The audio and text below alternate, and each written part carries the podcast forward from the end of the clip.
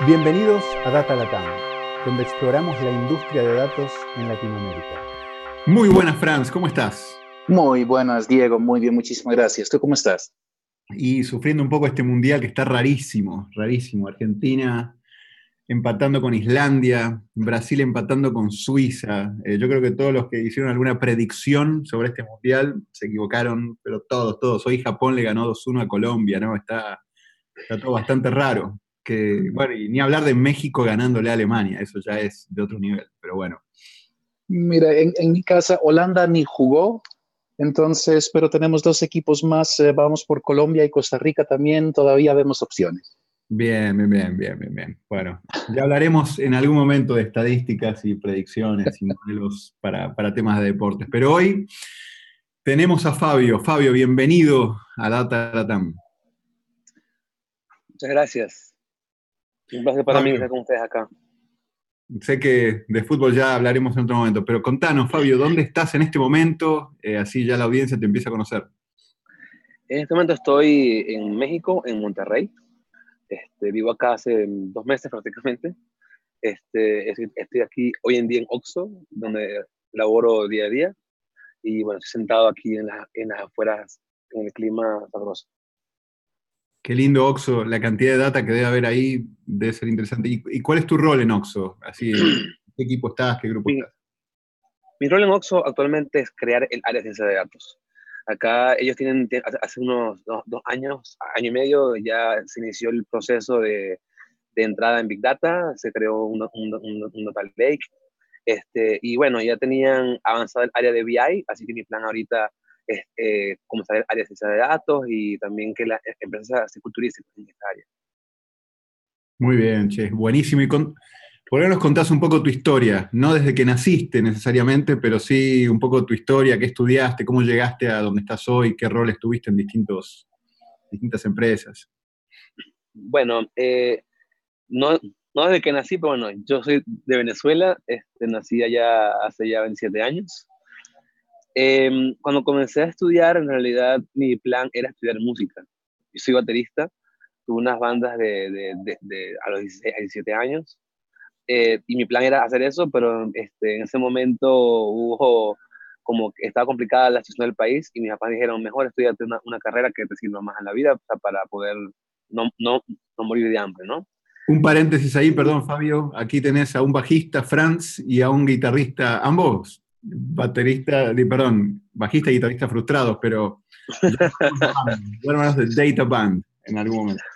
Bueno, pronto, pronto nos vemos allí y hacemos un jamming. eso. Este, luego, de, luego de eso, mis papás me comentaron que, bueno, que estudiara algo más práctico, más, con más campo laboral, y entré en ingeniería química. Ambos mis padres estudiaron química, este, y bueno, fue como que lo más obvio para mí para seguir estuve ahí dos años en realidad en, la carrera hasta que descubrí que en realidad no era lo mío y me cambié a física teórica. Al, mismo tiempo entré en ingeniería, ingeniería perdón, en computación. Entonces cursé al, mismo tiempo computación y física. Em, mi pasión desde los 19 años prácticamente fue, eh, digamos, la cosmología, el estudio de la, del universo, el estudio de las ecuaciones fundamentales que describen el universo, y me comenzó a gustar mucho la computación, comenzó a gustarme mucho la forma en la cual la, la, la física podía ser este, como ayudada o guiada por cómputo. Y bueno, comencé a estudiar algunos tipos de, de lenguajes clásicos, se puede decir, como Fortran, C++, este tipo de, de lenguajes que son muy usados en, ciencia hoy en día, todavía. ¿eh? Em, y y bueno, lentamente eso me llevó a, a, un, a, una pasión también por la computación, por la programación, todo eso. Hasta que en últimas comencé a descubrir que en realidad este, me gustaba tal vez un poquito más también la programación este, que, que, la, que toda la parte física que estaba estudiando en el momento. Pero bueno, la, siempre las mantuve las dos. Yo vine a México acá hace dos años, hace tres años, a hacer una maestría en la UNAM en cosmología. Este, pero también estuvo muy guiada también en, en cómputo. Ahora, cómo entró a, a, a, datos es muy, muy, particular, porque en aquel momento comencé a dedicarme un poquito a, a trabajar en backend, Java, JavaScript, ese tipo de cosas. Pero cuando estaba trabajando en aquel momento en Venezuela, llegó un proyecto de datos de repente, y eso fue como hace, hace como cuatro años. Eh, y bueno, me, me, pareció muy particular la forma interesante que se podían hacer con, con, con datos, con lenguajes como Python y R, como se estudiaba en, en, en, aquel momento. Y ya yo en la universidad vi algo en aquel momento sobre ciencia, ciencia de datos, pero muy básico. Y bueno, me comenzó a gustar mucho la, la, aplicación de las ecuaciones y de la programación en el estudio de datos y para cosas predictivas, ¿no? Y bueno, creo que lentamente mi, mi, pasión por la ciencia, como la física y por el cómputo, me llevó a un camino creo que no, no tan lejano de lo que quería hacer desde joven, que es la, que es, en, en, realidad hacer ciencia con datos. Bien, che, súper interesante el camino. Veo que, eh, desde cosmología a un poco de bastante ciencia y bueno, aplicarlo. Contanos ahora entonces eh, en Oxo, eh, tal vez para, meternos un poquitito en, el rol actual y en el tipo de, datos que hay, qué tipo de información y qué cosas está buscando hacer Oxo, y ya después nos metemos en otros temas que sé que te interesan mucho, pero... Sí, bien. Eh, para, para quien no conozca Oxo, es una cadena de tiendas de comodidad, así como 7-Eleven, algo por el estilo, y es la más grande acá de México hay casi 17.000 tiendas ya este, activas y abiertas acá en, en, México y también se está expandiendo a Perú, a Colombia y a más países.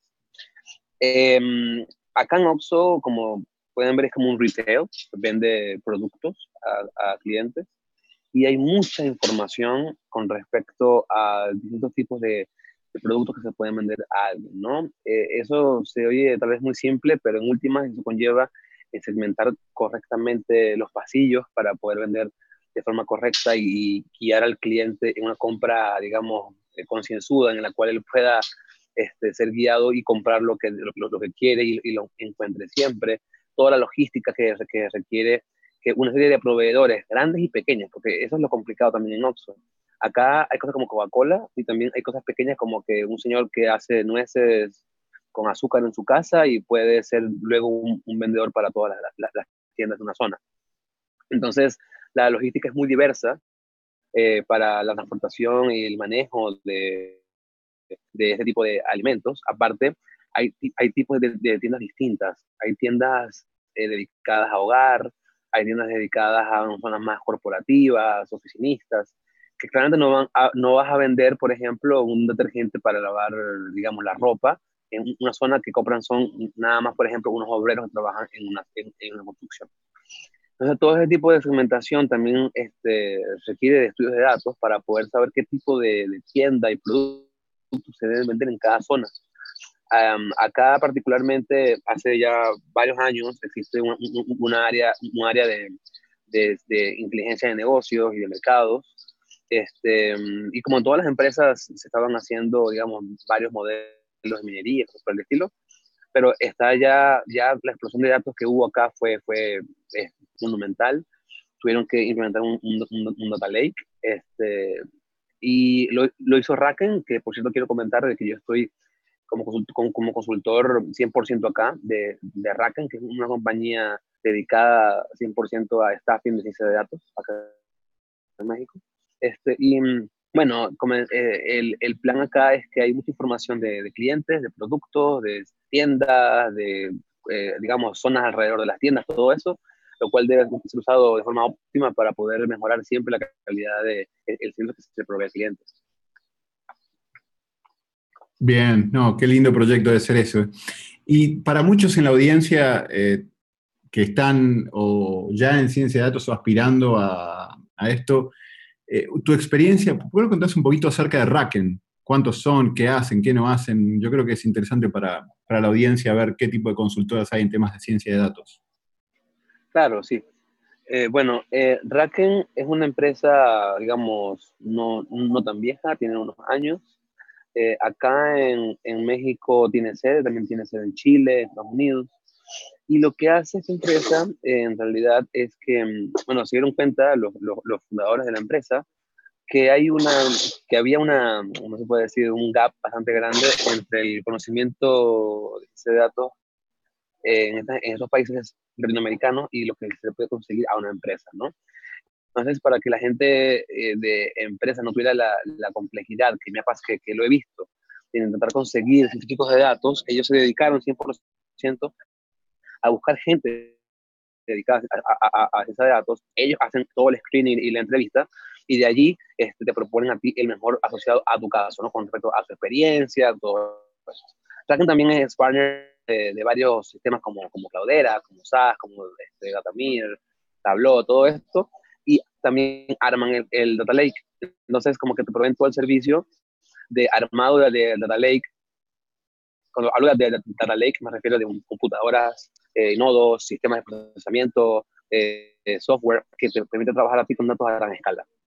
Eh, y el plan acá es que, bueno, se te arma el Data Lake completo para tu empresa con respecto a tus necesidades, que te provee el servicio que tú requieras, si estás muy dedicado, por ejemplo, a mi datos, quizás sea mejor tal vez, sea más enfocado en Machine Learning o Deep Learning, tal vez sea mejor para ti una, un sistema más parecido a algo con Spark y TensorFlow y, y, Hadoop.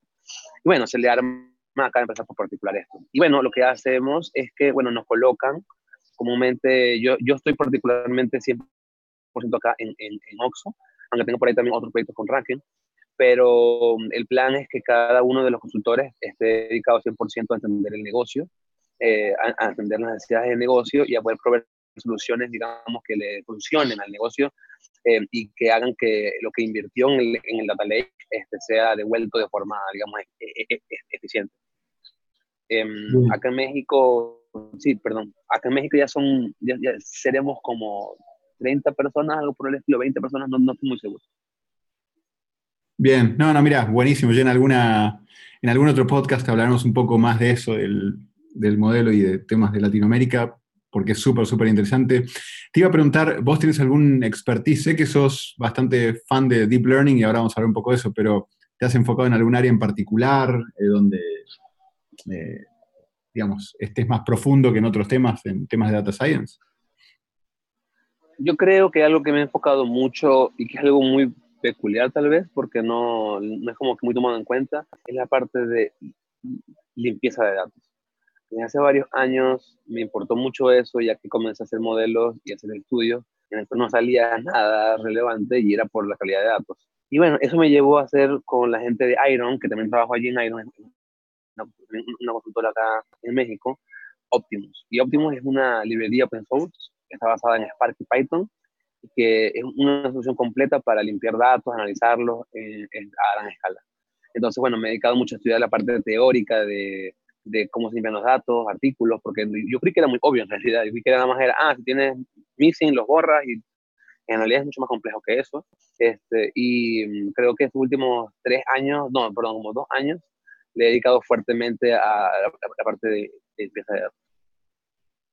Mira vos, che, sí, interesante. Es cierto que la limpieza y el wrangling de los datos para después meterlos en algún modelo es clave, sino más que incluso elegir y tunear el modelo y y es cierto que a veces se sobre, no sé, no se valora suficiente. Pero se asume. Se asume, tal cual. Che, em, Diego. Ah, dale, adelante. Mira, en tu, em, en tu desarrollo, Fabio, sé que em, relativamente temprano en tu carrera también le dedicaste bastante tiempo a ser contribuidor de, de Spark, de, de, Spark Core y MLIP aparte de, lo que contribuiste, ¿cómo fue que entraste a contribuir a un proyecto Apache?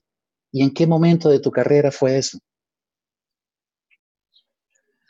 Eh, bueno, particularmente cuando les comenté que en Venezuela llegó un proyecto de datos a una empresa, bueno, en ese momento este, descubrí Spark. En realidad yo, yo, siempre digo que Spark en parte me cambió la vida porque me hizo entender muchas cosas de datos y eh, como que profundizar muchos temas. Pero bueno, en aquel momento estaba usando yo, yo tuve que armar el clúster casi que desde cero. Este, tuve que armar, bueno, con ayuda de todos mis compañeros allá de, de Venezuela, este, usábamos Mesos y Spark y Zookeeper, todo este, este, tipo de herramientas que eran novedosas para mí en aquel momento. Este, y comenzaron a haber problemas, comenzaron a haber problemas con respecto a, la comunicación entre Mesos y Spark. Mesos es nada más un manejador de clúster para, para Spark, ¿no? Eh, y y comencé, y comencé a entrarle al código, a ver cómo, cómo, cómo podía resolver el problema, comencé a ver cuál era el error, qué tipo de problemas este, solucionaban. Y me descargué el código de Spark Fuente, lo compilé yo y comencé a hacer cambios, este, digamos, de forma muy, digamos, empírica prácticamente. viendo mis errores, que, los errores que, que daba la consola, eh, y comencé a descubrir cosas que en realidad eran interesantes, hasta que dije, oye, esto que solucioné, tal vez ayude a mucha más gente que tenga el mismo problema. Y bueno, comencé a entrar en la comunidad con un issue que, que, creé, que dije, mira, esto es un problema, existe en Spark, este, y luego voy a crear un pull request para solucionarlo. Y bueno, a, a los pocos este, horas creé el pull request y fue aprobado. Aprobado, ese pull request y bueno, como que me sentí como que, wow, contribuí en algo muy interesante, ¿no?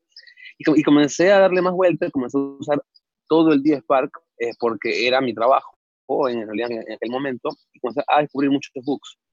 Claramente Spark era no tan nuevo en aquel momento, pero era nuevo con, con respecto a otras, a, otras herramientas. Y al final, el mayor trabajo que hice en, en Spark fue una migración completa de Hadoop 1 a Hadoop 2 porque me fijé que había muchas librerías que estaban, digamos, un poco obsoletas y aparte daban problemas con cosas muy internas. Fue un trabajo de tres meses, en el cual contribuyó muchas personas. Comúnmente es algo que la gente no, sé si conoce. Cuando uno contribuye con un proyecto de Apache o este tipo de grandes proyectos, la comunidad es súper, súper buena. Y, y, te ayudan demasiado. O sea, yo entré medio naif, como que, bueno, esta es mi solución básica y me escribieron los que hacen en realidad el proyecto, los, los, los comités reales, con su expertise, me dijeron, mira, muy bien, pero aquí tienes que seguir este tipo de, estilo de código, qué cosa, hay, que hacerlo en escala y también en Python. Y bueno, me guiaron tres meses hasta que solucioné todo el problema, que, acabó como en 20 commits y en miles de líneas de código que se modificaron en, en código de Spark. Y bueno, ya luego de allí fueron construcciones más pequeñas en códigos de Machine Learning o con documentación, bueno, como ellos siempre dicen, toda, todo ayuda es válida, desde un punto y coma que falte hasta un nuevo algoritmo. Sí, qué interesante. ¿eh? sí, la experiencia de empezar a, meterte en la comunidad, aportar, ver cómo te dan coaching y cómo puedes ir sumando. Eh, también material para otro episodio. Vamos a hacer muchos episodios más con vos, Fabio. Eh, prepárate. Pero bueno, quería preguntarte, pasando un poco el tema a eh, Deep Learning. Sé que con Franz habían hablado algo acerca de Deep Learning y, bueno, y las cosas que has hecho, tipos de proyectos que has manejado. ¿Por qué no, no encaramos por ese lado? Y Franz, Fabio, aquí los dejo a ustedes que sé que habían comentado un poquito esto antes. Sí, claro, sin problema. Este, bien, para los que no conozcan qué es Deep Learning en la audiencia, entonces puedo comenzar definiendo un poquito como qué hablamos cuando decimos Deep Learning. Eh, cuando decimos Deep Learning no nos estamos refiriendo a que estamos entendiendo profundamente, ¿no? La, la, traducción creo que literal no, no, es la correcta porque se entendería de una forma como que Machine Learning a la final es como que un poco simple y Deep Learning a la final sí es por fin entender profundamente las cosas cuando hablamos de deep learning, no, no, cuando el, el, deep en deep learning, el profundo en deep learning se refiere nada más a que estamos usando un tipo de algoritmo o de esquema en la cual existen varias capas de, de, procesamiento, varias capas en las cuales los datos van a pasar por allí. Comúnmente aquí hablamos de redes neuronales. Eh, estas redes neuronales este, son funciones, en realidad prácticamente aplicadas a, a, datos y derivadas, todo esto. Ese tipo de, de, de esquemas, de, de, procesamiento tienen más de una capa. Es todo lo que se refiere a esto de Deep. Y el learning, acá en Deep Learning, también este learning aplica, a, parte de Machine Learning, nos referimos a una forma automática de buscar una mejor forma de mostrar los datos. Ahora, ¿cómo? ¿con qué me refiero a eso? Ahí me refiero a que aprendizaje en, Deep Learning y Machine Learning lo que se refiere es una forma, digamos, eh, eficiente y, automática de que la computadora y que los algoritmos puedan representar los datos de una forma correcta para, para entender patrones en ellos. Tal vez lo que hace una, por ejemplo, hay algoritmos de Machine Learning que para poder funcionar requieren una transformación de coordenadas, por ejemplo. Eso de por sí ya se llama Representation Learning, que es, una, que es donde está embebido el Deep Learning. Bueno, entonces, para, tal vez comenzar un poquito con esto. Quien le importa, quien quiera leer un poco más sobre mi historia con Deep Learning, tengo una, un webinar que se llama A Weird Introduction to Deep Learning y eso que también tiene un blog post que está en, internet. Luego puedo darle el, el, link. Pero bueno, prácticamente lo que nos ayuda Deep Learning es a solucionar problemas complicados para las máquinas, como por ejemplo, entre comillas, ver, escuchar, entender, eh, y todos los temas de computer vision, eh, de detectar patrones, detectar objetos, transformar texto a, a voz, voz a texto, cosas que son muy comunes ya para nosotros, ya estamos acostumbrados a siempre que queremos la cámara y de, detectar las caras de una vez, estamos acostumbrados a que le decimos a Siri, búscame esto en internet y de una vez lo hace. Y todo esto existe debido a que estas compañías como Apple o el Facebook hace varios años ya habían aplicado esta, esta, esta, teoría a sus aplicaciones. Este, pero hoy en día, desde que Google liberó TensorFlow se crearon librerías como, como Teano, comenzó la explosión open source del deep learning, que es donde estamos hoy en día. Y es cuando la gente crea artículos y prácticamente al mismo vez que lo publican, publican el código en GitHub. Lo cual es muy interesante porque te deja ver qué cantidad de aplicaciones que hemos usado por varios años en un celular, como hasta Snapchat, eso de cambiar la cara con un perrito, todo eso al final es, deep learning. Y bueno, hoy en día se puede hacer eso de forma muy simple con programación en, en, Python. Y bueno, es lo que me he estado dedicando los últimos dos años. ¿Y has tenido casos de aplicaciones, eh, Fabio, en industria, de el uso de Deep Learning en lo que te ha tocado hacer? Eh, en mis trabajos no. Creo que es algo muy común para los que no trabajamos en Facebook, Google o, o, en, Amazon. Poca gente tiene esa posibilidad de aplicar ese tipo de, conocimiento debido a que, digamos, prácticamente en, en, en, Latinoamérica estamos arrancando con muchas áreas de Machine Learning. Esto es más avanzado todavía.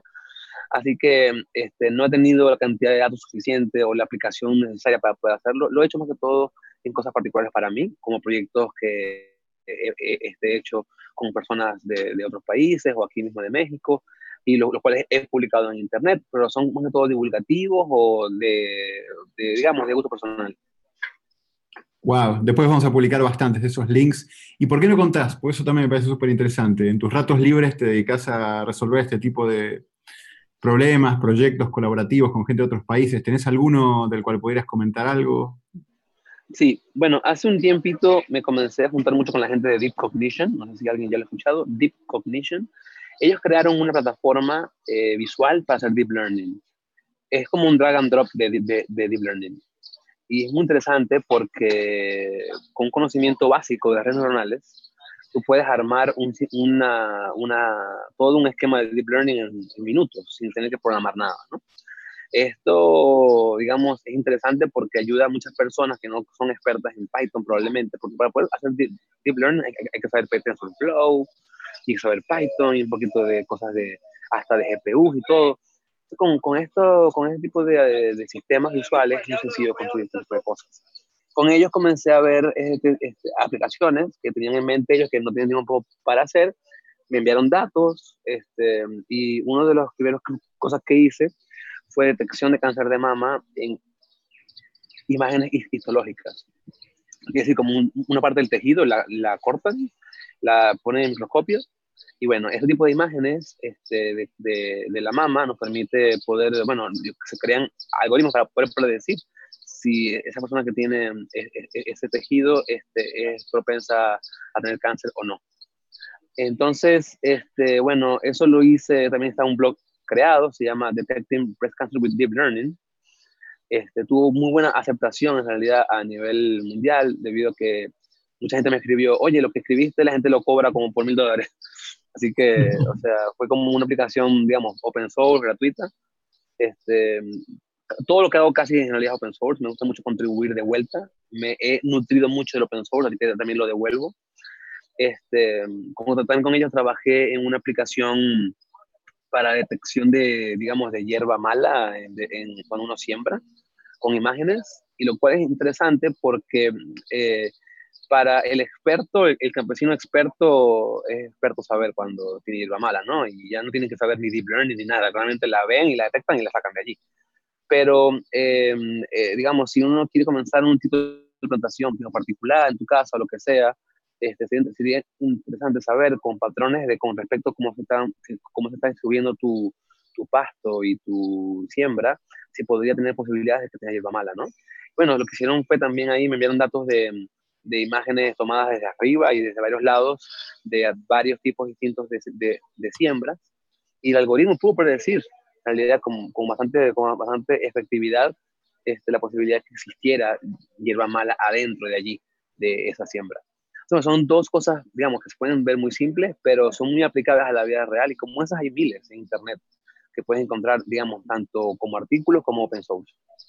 Y te hago una pregunta, ¿cómo fue la contribución o la colaboración? ¿Era gente, gente como dijiste, que estaba lejos, que te daban un label dataset eh, para que vos lo trabajaras? y cómo, ¿Cómo era la dinámica? Porque me parece súper interesante para mucha de, la mucha de la gente en la audiencia que le interesa meterse en esto, saber que existen este tipo de proyectos y ver cómo contribuir. Entonces, si pudieras contar, de repente, por ejemplo, en el de Hierba Mala, ¿no? Eh, ¿Cómo llegaste o cómo llegaron ellos a vos? ¿Cómo fue el proceso de compartir esos label datasets? ¿Tuviste que firmar algún NDA o algo? No sé, digo, ¿cómo, cómo fue la, el proceso? Bueno, el proceso fue que a mí en realidad, eh, bueno, ya tengo muchas personas que me, me siguen en, LinkedIn y ellos me llegaron a mí hace como un año este, con interés que yo diera con ellos un webinar de, de Deep Learning para su plataforma. Y bueno, comenzó a gestarse digamos, como una pequeña amistad, como que, bueno, sí, también a mí este tipo de cosas me interesan, eh, partimos artículos y investigaciones. Y bueno, ellos también tienen una empresa de consultoría, este, pero no, no tienen tiempo de hacer todo, y tienen datos que podían liberar, que es lo importante. O sea, los datos esos eran prácticamente públicos. Este, y querían también como que la gente, digamos, yo quería probar la, plataforma y ellos querían que la gente lo pudiera ver. Así que fue una salida muy simple, fue nada más un, mira, esos son los datos, están etiquetados, y tú haz lo que quieras con eso, ¿no? Y bueno, yo me descargo la, la aplicación, comienzo a programar, comienzo a hacer todas las, este, este, las aplicaciones y, y, luego de crear un blog, ¿no? Esto de crear blogs en realidad últimamente me ha gustado mucho, eh, me ha, digamos, me ha, me ha gustado bastante escribir mis pensamientos escribir lo que estoy haciendo. Es algo que no creí que nunca en mi vida iba a hacer. Pensaba, ¿cómo alguien escribe un libro? ¿Cómo alguien puede escribir tantas cosas, no? pero ahora como que me, me gusta mucho es parte de, de escribir. Eh, y bueno, en realidad en Internet hay datasets por todas partes, en Kaggle, quien puede entrar allí, hay cosas de Deep Learning también ya, en la cual hay datasets públicos que tú puedes descargar y hacer con herramientas como Deep Cognition o con Keras, TensorFlow, cualquier tipo de soluciones, digamos, simples con Deep Learning. Este, lo bueno con ellos fue que, bueno, fueron datos ya etiquetados, bien trabajados, para nada más montarlos en, un algoritmo. Bien, ¿te has metido, en algún Kaggle Competition, ahora que mencionaste Kaggle? No, no me he metido particularmente así fuertemente en uno. Tengo un repo de GitHub que eh, lo que hace es aprender con Kaggle. Tengo varios notebooks allí para enseñarle a la gente cómo, cómo hacer un, proyecto de Kaggle, pero no, no me ha interesado así particularmente entrar en uno. Es interesante también toda esa comunidad y todo eso para Muy bueno, muy recomendado. Y mira, hablaste bastante de, Python. Eh, cuando pensás en herramientas y cuando pensás en encarar proyectos, ¿es Python tu, tu arma principal? Que, en cuanto a lenguajes, digo, ¿cómo, cómo operas? No, creo que hoy en día sí. Hoy en día Python es el, lenguaje que con más cómodo, el cual me gusta más en estos momentos, pero siempre lo, lo junto a Spark. Spark es una herramienta súper útil, espero que la gente pueda descubrirla, entenderla, porque para datos, para mí, hoy en día es lo mejor que hay. Es muy simple la API, muy poderosa, y tu código te sirve para un megabyte y para un petabyte. O sea, no hay que cambiar el código para tener más datos, que es lo, lo, divertido. Por ejemplo, hay, hay, códigos muy divertidos y, y, e impactantes en R, Python, cosas por el estilo, pero si ya le metes un gigabyte de datos, explotan. Entonces, es un problema que con Spark no, no existe. Este, prácticamente también uso R bastante, pero he estado mucho más enfocado en Python últimamente. ¿Y por qué? Tal vez esa es una que siempre surge y eh, entre R y Python es porque te sentís más cómodo con uno o con el otro o por alguna, alguna decisión más, más allá de comodidad. Bueno, al comienzo en realidad arranqué con R hace como cinco años porque era el estándar. Aplicó un momento unos siglos de estándares de la comunidad. Este, pero cuando salió en realidad la, la librería o la API de Python para Spark, me enamoré de, de Python. Este, comenzaron a salir cada vez más librerías importantes como TensorFlow y Teano, y salió, este, hubo librerías para ploteos muy, muy buenas en Python, que también estaban en R, pero ahora estaban también en Python. Y como la comunidad en realidad de Deep Learning se comenzó a enfocar mucho en Python. Ya, ya, ya hoy en día es en realidad como irrelevante porque hace, digamos, un año o algo así, la, mayoría de las, las, librerías grandes de Deep Learning también están ahora para R, pero hace como cuatro años estaban para Python prácticamente todas. Entonces, como que la comunidad se enfocó mucho en Python y en aquel momento era lo que yo estaba estudiando. Este, al final fue lo que más me quedó, lo que más me gustó. Y yo considero que es un lenguaje un poco más serio que, que, que R en el aspecto de que es un lenguaje completo. R es un Domain Specific Language, o sea, es, es, es un lenguaje estadístico el que pueda con R hacer cualquier cosa está bien, pero en realidad Python es más completo que lo que te puede dar R a ti para solucionar las cosas. Clarísimo. Y tal vez, eh, ¿cómo ves el futuro en cuanto a herramientas? Eh, hablaste de algunas eh, que estás, con las cuales estás experimentando y que gente con menos conocimiento puede experimentar también, pero ¿cómo ves hacia el futuro el tema de lenguajes? tecnologías, cosas que, están surgiendo que, las ves relevantes? Yo creo que vamos a descubrir lentamente que cada vez vamos a programar menos. Es algo que he pensado hace un tiempo y bueno, particularmente ayer me hubo, vi un blog de Oxford que decía que la AI iba, iba a ser capaz de programar en Python en un rango de 6, de 6 7 años. O sea, desde cero. O sea, es como un programador una computadora. Pero bueno, creo que los lenguajes van a, seguir existiendo, creo que van a haber cada vez más librerías, pero creo que también que las, las interfaces visuales van a ser más importantes. Por eso es que, por ejemplo, librerías, con, eh, perdón, paquetes como Deep Cognition, como DataIQ, paquetes como Alteryx, este tipo de, de, de, de Data Robot, eh, Rapid Miner, hay muchas herramientas que hoy en día hacen mucho más fácil la vida para un programador y también te dejan programar, que es lo bueno, ¿no? Como tener lo bueno de los dos mundos. No sé si programemos en 10 años, no lo sé todavía, tal vez ya nada más seamos todo drag and drop, no lo sé. Veo que va hacia allá encaminada la cosa, pero lo que sí veo es que la gente que quiere programar, quiere programar. Y no creo que mueran tan rápido los lenguajes, creo que van a seguir los lenguajes como Python, como R, por allí vienen unos lenguajes dedicados a datos como Luna, pueden verlos por allí. Luna es un lenguaje dedicado a, datos, pero bueno, lentamente creo que van a estar teniendo más importancia a nivel mundial. Bien, qué, lindo comentario. Ahí, mi hija se llama Luna, así que voy a hacer un poquito de research por ahí. Tal vez para ir cerrando, Fabio, te quería preguntar, ¿cómo haces vos? Veo que estás en todo, escribiendo, conectado mucho con la comunidad.